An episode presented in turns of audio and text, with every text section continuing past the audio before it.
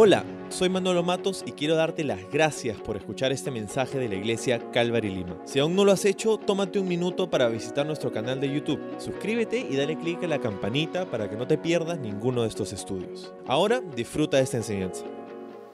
Hey, ¿cómo estás? Quiero darte la bienvenida a este servicio en línea. Gracias por conectarte el día de hoy, un domingo más ah, en tu casa. Gracias por abrirnos esta ventana para poder compartir contigo, para poder compartir juntos la palabra de Dios. Espero que este tiempo sea de bendición para ti y sé que lo será mientras que preparamos nuestro corazón. Gracias a nuestros chicos de alabanza, gracias al equipo que hace esto posible. Ah, ¿Por qué no les das un poquito de amor en los comentarios? ¿O por qué no nos dejas saber de dónde nos acompañas el día de hoy? Ah, hoy día vamos a estar continuando con nuestro estudio a través del libro de Hebreos. Estoy emocionado por compartir hoy día contigo la palabra de Dios. El título para nuestro estudio en el libro de Hebreos capítulo 11 es Siempre hacia adelante. Siempre hacia adelante. Y espero que puedas tener un cuaderno a la mano, un lapicero, una forma de apuntar, tomar apuntes, porque Dios quiere hablarte el día de hoy. Nuestra memoria es frágil, así que espero que puedas engancharte con todo lo que Dios va a decirnos a través de su palabra. Y vamos a empezar con una oración.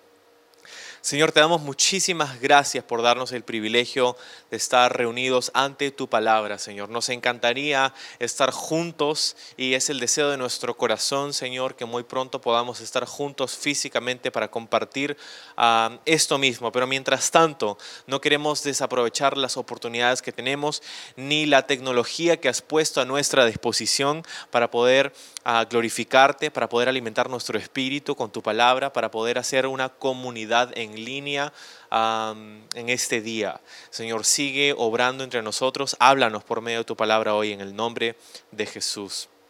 Amén, amén, amén. Bueno, estamos en una sección crucial en el libro de los Hebreos, pues porque uno por uno en este capítulo hemos visto varios ejemplos de una de las figuras o de varias de las figuras más respetadas dentro del judaísmo, mirando sus historias a través del lente de la fe, a través del lente de la fe.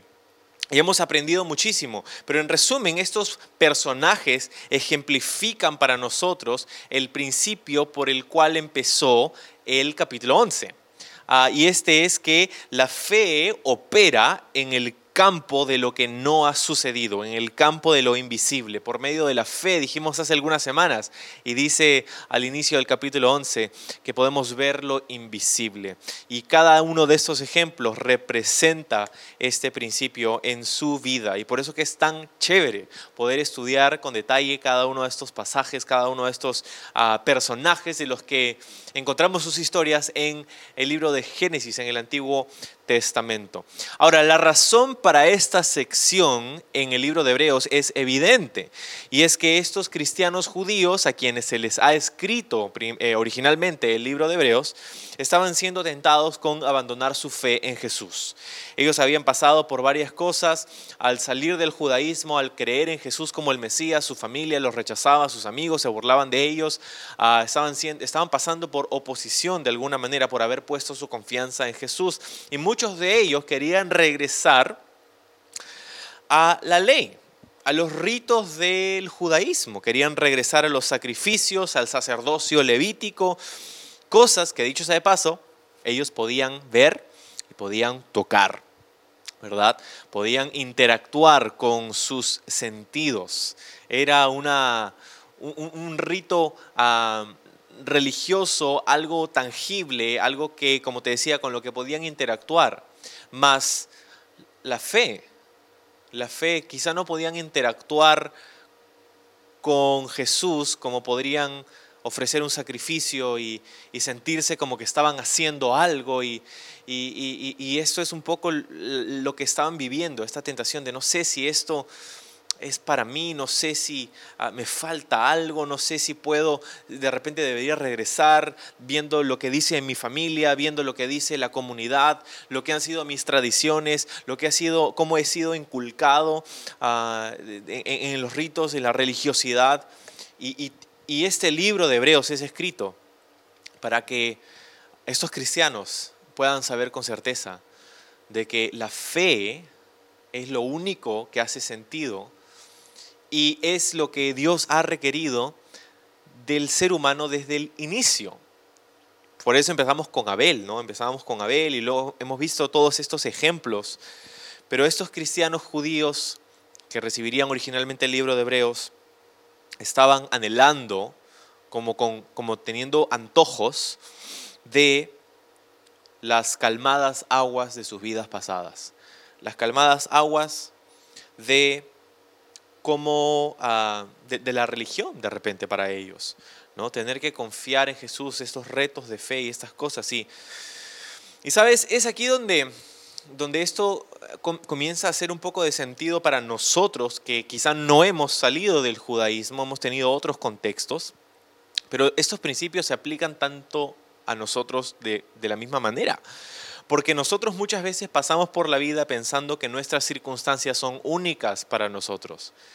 Y hay, un sentido en el que sí, hay un sentido en el que nuestras circunstancias son únicas. Podemos decir que ninguna otra generación ha pasado lo que nosotros estamos pasando de la manera en como nosotros lo estamos pasando. Pero eh, nuestras circunstancias son muy similares en casi todas las generaciones, por más que hayan diferentes avances en la tecnología y estemos en un lugar diferente como sociedad. La verdad es que nosotros como cristianos estamos uniéndonos a una larga lista de personas que como nosotros pueden haber sufrido por su fe también. Personas que batallaron para poder aferrarse a las promesas de Dios. Personas que, dicho sea de paso, no vieron esas promesas con sus propios ojos y por eso son recomendados aquí en el libro de Hebreos porque eso es exactamente lo que estaban anhelando, añorando estos cristianos. Querían ver con sus propios ojos, querían interactuar, querían regresar a los ritos del judaísmo, a las cosas que podían hacer. Y, yo me atrevería a decir que esto, es una palabra para nosotros también que si bien es cierto es bueno y es saludable, no, quiero comparar las reuniones de la iglesia física con los ritos del ah, judaísmo, ah, porque no es, no es la misma cosa, porque Dios, de hecho, se agrada y quiere que esto suceda y se, reanude, porque es lo que ha puesto en su palabra. Anhelamos con todo nuestro corazón poder estar reunidos físicamente, pero ¿qué tal si en este tiempo podemos poner, podemos condicionar nuestra fe a un lugar físico? Ah, y, es, es justamente en lo que hemos estado siendo retados durante todos estos meses, ¿verdad? Que nuestra fe no esté anclada a un lugar físico, sino que esté anclada a la presencia de Dios, quien está contigo en este mismo instante, quien está contigo en tu casa, quien está contigo en tu cuarto eh, de home office, de teletrabajo, quien está contigo en la calle, quien está contigo en el supermercado, quien está contigo cuando sales a comprar y te pones la mascarilla y el cobertor y, los guantes. Eh, Dios está contigo en todas partes y eso es un poco de lo que, de lo que estamos hablando ahora, ¿no? acerca de la fe. lo primero que vemos al leer esta lista, la que hemos venido estudiando juntos ya por varias semanas, es que tú no estás solo, no estamos solos. Estamos uniéndonos a una larga lista de personas que como nosotros han tenido que poner su fe en algo que no podía, con lo que no podían interactuar con sus sentidos. Entonces, vamos a leerlo. Ah, hemos llegado hasta el verso 11. Vamos a empezar ahí otra vez, como para agarrar viada en realidad. Eh, vamos a empezar en el verso 12, pero vamos a un versículo atrás para poder agarrar un poquito más de viada. Dice el verso 11, fue por la fe que hasta Sara pudo tener un hijo, a pesar de ser estéril y demasiado anciana. Ella creyó que Dios cumpliría su promesa. Así que una nación entera provino de este solo hombre Abraham, pues, quien estaba casi muerto en cuanto a tener hijos, una nación con tantos habitantes como las estrellas de los cielos y la arena de la orilla del mar, es imposible contar. ¿No?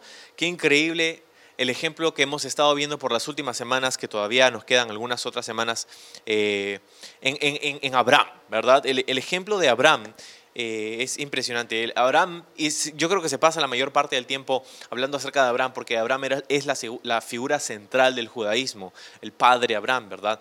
Pero sus circunstancias estaban llenas de las mismas cosas que nosotros estábamos ah, hablando hace un momento, que pasarían los judíos del primer siglo, que estamos pasando nosotros en este momento de dificultad. ¿verdad? Entonces, básicamente lo que dice este texto eh, en el verso 12 es que Dios cumplió su promesa a pesar de que todo parecía indicar lo contrario. ¿Sí? La promesa que Dios le dio a Abraham y Sara. ¿La promesa de qué? La promesa de darles una descendencia. Que dicho sea de paso, era una de las tres grandes partes de la promesa de Dios. La promesa de Dios para Abraham y Sara era, uno, darles una descendencia, ah, dos, darles una tierra ah, donde podían habitar, y tres, es ah, que a través de su descendencia todas las familias de la tierra serían bendecidas. entonces, habían pasado décadas y ellos no habían visto ni siquiera una de las tres partes, porque no tenían hijos y eran ancianos y, estaban fuera, nos dice específicamente, y es obvio, a la edad que tenían, 90, 100 años, estaban fuera de la etapa de poder concebir. Era imposible. Y ojo, esto es alucinante porque lo, lo que vemos aquí es que para Abraham y Sara, como de repente para nosotros, todo alrededor en su mundo parecía indicar lo contrario a lo que Dios les había prometido, parecía contradecir la palabra de Dios. ¿Y qué si no estamos nosotros viviendo en un mundo muy similar, verdad? A miles de años después, estamos viviendo en un mundo donde todo quiere ir en contra de la palabra de Dios, donde literalmente hay cosas que van en contra, donde parece que las promesas de Dios no se están cumpliendo de repente en tu vida, las promesas de Dios no, las puedes ver en este momento en tu vida, pero mira lo que vemos aquí, y es que Dios cumplió su promesa para con Abraham y con Sara, incluso antes de que puedan ellos pensar en, que Dios lo podía hacer, porque cuando todo indicaba lo contrario, Dios cumplió una parte de su promesa, ¿sí? que, que tenía que ver con su descendencia. Y hay otro punto secundario en medio de todo esto. No solamente, no solamente el punto es que Dios va a cumplir su promesa incluso a pesar de que parezca imposible. Espero que esto puedas poner en tu espíritu en, esta, en este momento. Y es que Dios, si Dios te ha hablado, Dios va a cumplir su promesa. Si Dios ha dado una palabra, esa palabra se va a cumplir. Jesús dijo, este mundo pasará, pero mi palabra no. Aunque parezca imposible, aunque todo parezca indicar lo contrario, Dios va a cumplir sus promesas en nosotros. ¿Cuántos decimos amén en los comentarios? ¿No? Pero lo segundo que vemos en esto de, la descendencia de los miles y millones que vinieron a través de ellos es, mira cuántas personas fueron impactadas porque Abraham y Sara creyeron. Te puedes imaginar, yo estaba pensando esta semana, es algo que no había pensado mucho años atrás. Eh, no, se me había, eh, no, había atado los cabos, pero esta semana, estas semanas estaba pensando que Abraham y Sara son de alguna manera los primeros misioneros que salieron de su tierra para creer que había un pueblo que Dios quería formar de ellos, ¿verdad? Y esto es lo que, lo que encontramos. Mira a cuántas personas impactó el hecho de que Abraham y Sara creyeron. Si Abraham y Sara se hubieran reído, como sucedió, pero si no hubieran si no se hubieran apropiado de esas promesas, si no hubieran confiado en las promesas, si no hubieran caminado en esas promesas, a pesar de que todo alrededor parecía indicar lo contrario, si ellos no hubieran perseverado en esas promesas, no existiría un pueblo de Israel. ¿Te das cuenta? Entonces mira la, magnitud de la importancia de creer en el Señor. ¿Qué cosas hay en tu vida que Dios quiere hacer? Que parece que no están sucediendo? ¿Qué cosas hay en, tu futuro? En el futuro de tus hijos, en el futuro de tus nietos, eh, hasta la venida de Cristo, no lo sé. De repente puede ser mañana, pero puede ser de acá en otros mil años más, no lo sé. Pero, pero ¿qué cosas hay en tu vida que Dios quiere hacer que requieren solamente que tú creas? Y de repente tú estás siendo tentado, no sé si esto, y quieres dejarlo, y quieres dejarlo. Y eso es lo que estaba pasando con estos cristianos judíos. Lo mismo que había sucedido con Abraham y Sara. Mira cuántos impactó el hecho de que ellos creyeron. Y lo cierto es contigo y conmigo es que es igual, es de la misma manera. Hay mucha gente a nuestro alrededor que viene después de nosotros quizá, que va a ser enormemente impactada porque hoy, hoy, tú y yo decidimos poner nuestra confianza en el Señor. Entonces, vamos a seguir. El verso 13 dice, todas estas personas, hablando de la lista que hemos visto hasta ahora, murieron aún creyendo lo que Dios les había prometido. Y aunque no recibieron lo prometido, lo vieron desde lejos y lo aceptaron con gusto. Coincidieron en que eran extranjeros y nómadas aquí en este mundo. Es obvio que, se, que quienes se expresan así esperan tener su propio país. Si hubieran añorado el país del que salieron, bien podrían haber regresado. Sin embargo, buscaban un lugar mejor, una patria celestial. Por eso, Dios no se avergüenza de ser llamado el Dios de ellos, pues les ha preparado una ciudad. Me encanta esta parte. Hemos leído en el verso 13 que ellos murieron, toda esta lista de personas murieron creyendo en lo que Dios les había prometido. Ojo, murieron creyendo, no viendo. ¿Te das cuenta? Ellos pasaron la cantidad de, sus vidas, sus, todos sus años de vida, creyendo y murieron sin verlo. Eso es lo que lo que es loco, porque nosotros nos hemos hecho la idea en esta iglesia occidental, en esta iglesia del siglo XXI, que, ha adoptado de repente algunas de estas ideas de la nueva era y otras cosas, de que, de que si tú eh, crees, ¿no? si tú solamente lo crees, lo vas a poder materializar, la ley de la atracción y todo lo demás. ¿no? Estas personas, quienes Dios aplaude su fe, murieron sin ver el cumplimiento de las promesas que Dios les había dado número uno, te debería decir que deberíamos recordar que Dios está fuera del tiempo. Y por eso Él puede hacer promesas tan grandes, porque Él ve el futuro desde el inicio, el final desde el principio. Entonces, Dios nos da promesas en las que ponemos nuestra confianza. Ojo, nuestra fe no, ah, no necesariamente no, necesariamente la vamos a ver materializada en nuestros, en nuestros días, las cosas que esperamos. Las vamos a ver, sí, pero ¿cuándo? En el momento del Señor. Estas personas murieron aún creyendo lo que Dios les había prometido. Qué alucinante esa frase, que va tan en contra de lo que es popular el día de hoy. Pero estas personas murieron. Ojo, no necesitamos la fe para vivir una vida sin problemas y todo lo demás, ¿verdad?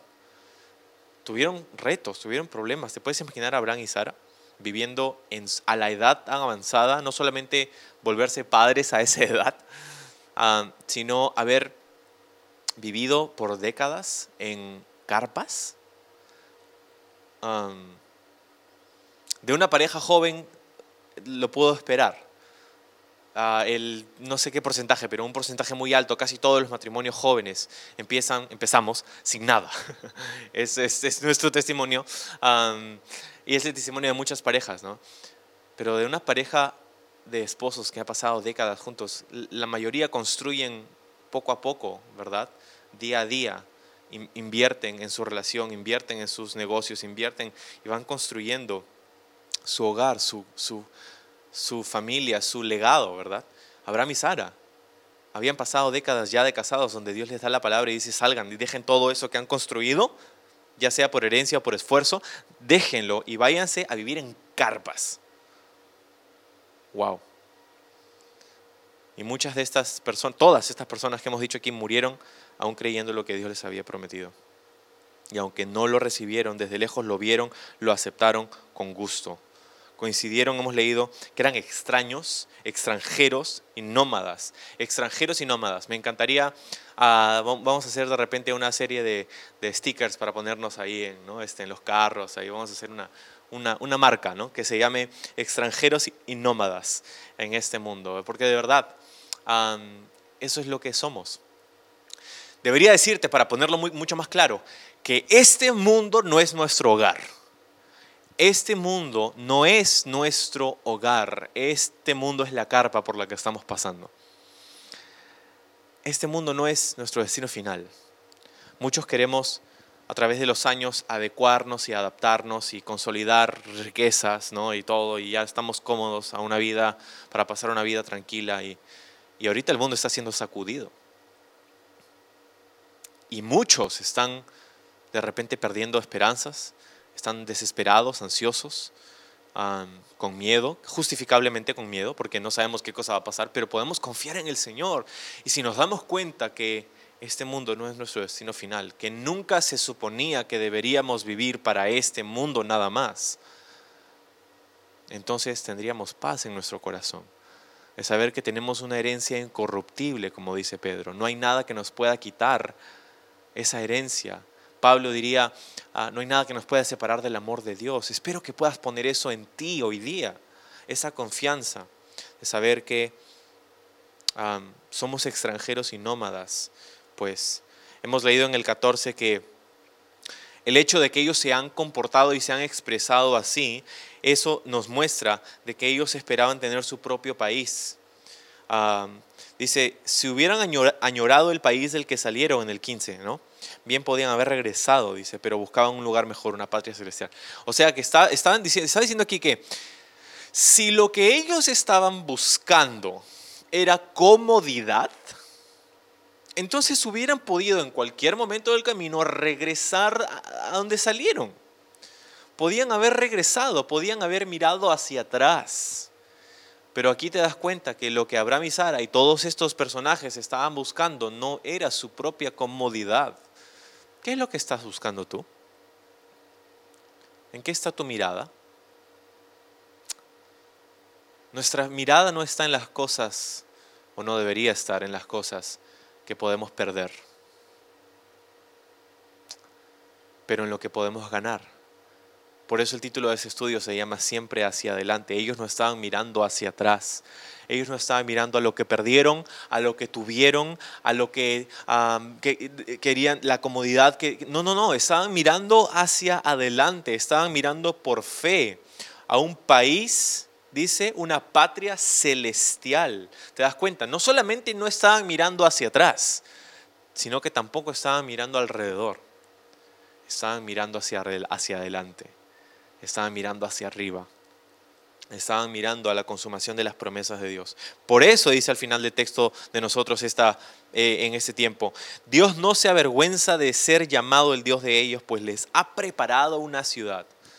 Qué genial este versículo.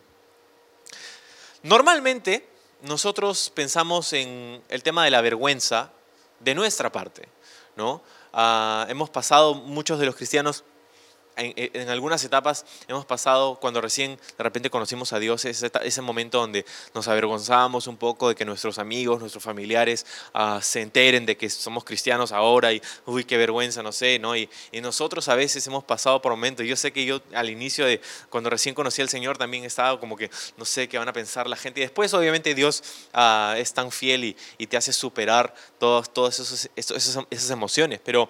Uh, Pablo mismo diría, yo no me avergüenzo del Evangelio, ¿no? Y cuando hablamos de la vergüenza, normalmente lo pensamos en cómo nosotros nos avergonzamos ah, de Dios por nuestras propias inseguridades, ¿no? Porque queremos agradar a la gente o queremos que, los demás ¿no? no piensen nada extraño de nosotros. Pero te has dado cuenta que aquí el texto dice, Dios es el que no se avergüenza de ser llamado el Dios de ellos. O sea, qué lenguaje tan sugestivo, ¿no? Porque Ah, dice que Dios no se avergüenza de ser, o sea, Dios se enorgullece, ah, Él es mi hijo, ella es mi hija, ¿no? Ah, qué chévere que nuestro Padre Celestial pueda sentirse así de nosotros. y puedo decirte brevemente dos, dos, cositas nada más en este versículo, y es que quizá hay momentos en nuestra vida en los que quizás Dios sentimos nosotros que Dios no se ah, enorgullece tanto de nosotros. Quizás son tus momentos de debilidad. Quizás son tus momentos de fallar, de cometer malas decisiones, de pecar. Quizás eh, eh, eh, son cosas de las que tú mismo te avergüenzas y piensas porque tú te avergüenzas, sientes que Dios se avergüenza de ti. Pero déjame que te digo lo siguiente. La razón por la que Dios no se avergüenza de sus hijos no es porque ellos se portan bien todo el tiempo, sino es porque ellos son sus hijos. Todos los que somos padres entendemos esto. Nosotros nos enorgullecemos de nuestros hijos, no porque son necesariamente los más hábiles o los más inteligentes o los que destacan siempre. Nos enorgullecemos en ellos, nos los amamos y nos sentimos, no nos avergonzamos de ellos no por su comportamiento, aunque definitivamente su comportamiento influye, influye en, cómo los tratamos en un momento específico o, el otro, pero, pero nuestro, nuestra, nuestro afecto no está en su desempeño, nuestro afecto está en nuestra relación. Por virtud de que son nuestros hijos, los amamos. Por virtud de que son nuestros hijos, nos enorgullecemos de ello. Y eso es lo mismo de tu Padre Celestial. No se trata de tu comportamiento, se trata de tu relación con Dios. Es a través de la relación que puedes tener con Dios que Él va a influenciar e impactar tu comportamiento. Pero hay cosas de las que de repente tú en este momento te avergüenzas y dices, ah, Dios, y es como que Dios está haciendo así, no puede ser, y está mirándote como que, ah". no, no. Dios no se avergüenza de ser llamado tu Dios. Él te ama por virtud de que tú eres su hijo. ¿Y cómo puedo ser su hijo? Es una excelente pregunta. No portándote bien, pero poniendo tu confianza en Jesús. Juan habla de esto en su Evangelio y habla de esto en sus epístolas en el Nuevo Testamento. Y dice que Jesús habló con la gente diciéndole que si nosotros creemos en Él, Él tiene la potestad para llamarnos sus hijos, para limpiarnos y perdonarnos. Espero que puedas poner tu confianza en Jesús en este tiempo.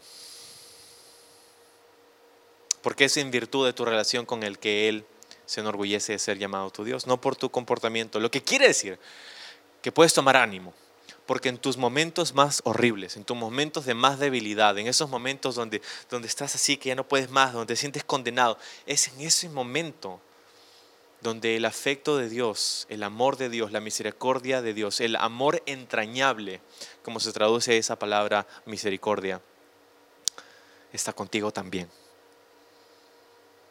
No puedes hacer nada para que Dios te ame más. No puedes hacer nada para que Dios te ame menos. Si tú has puesto tu fe en Jesús, hay un sello sobre tu vida.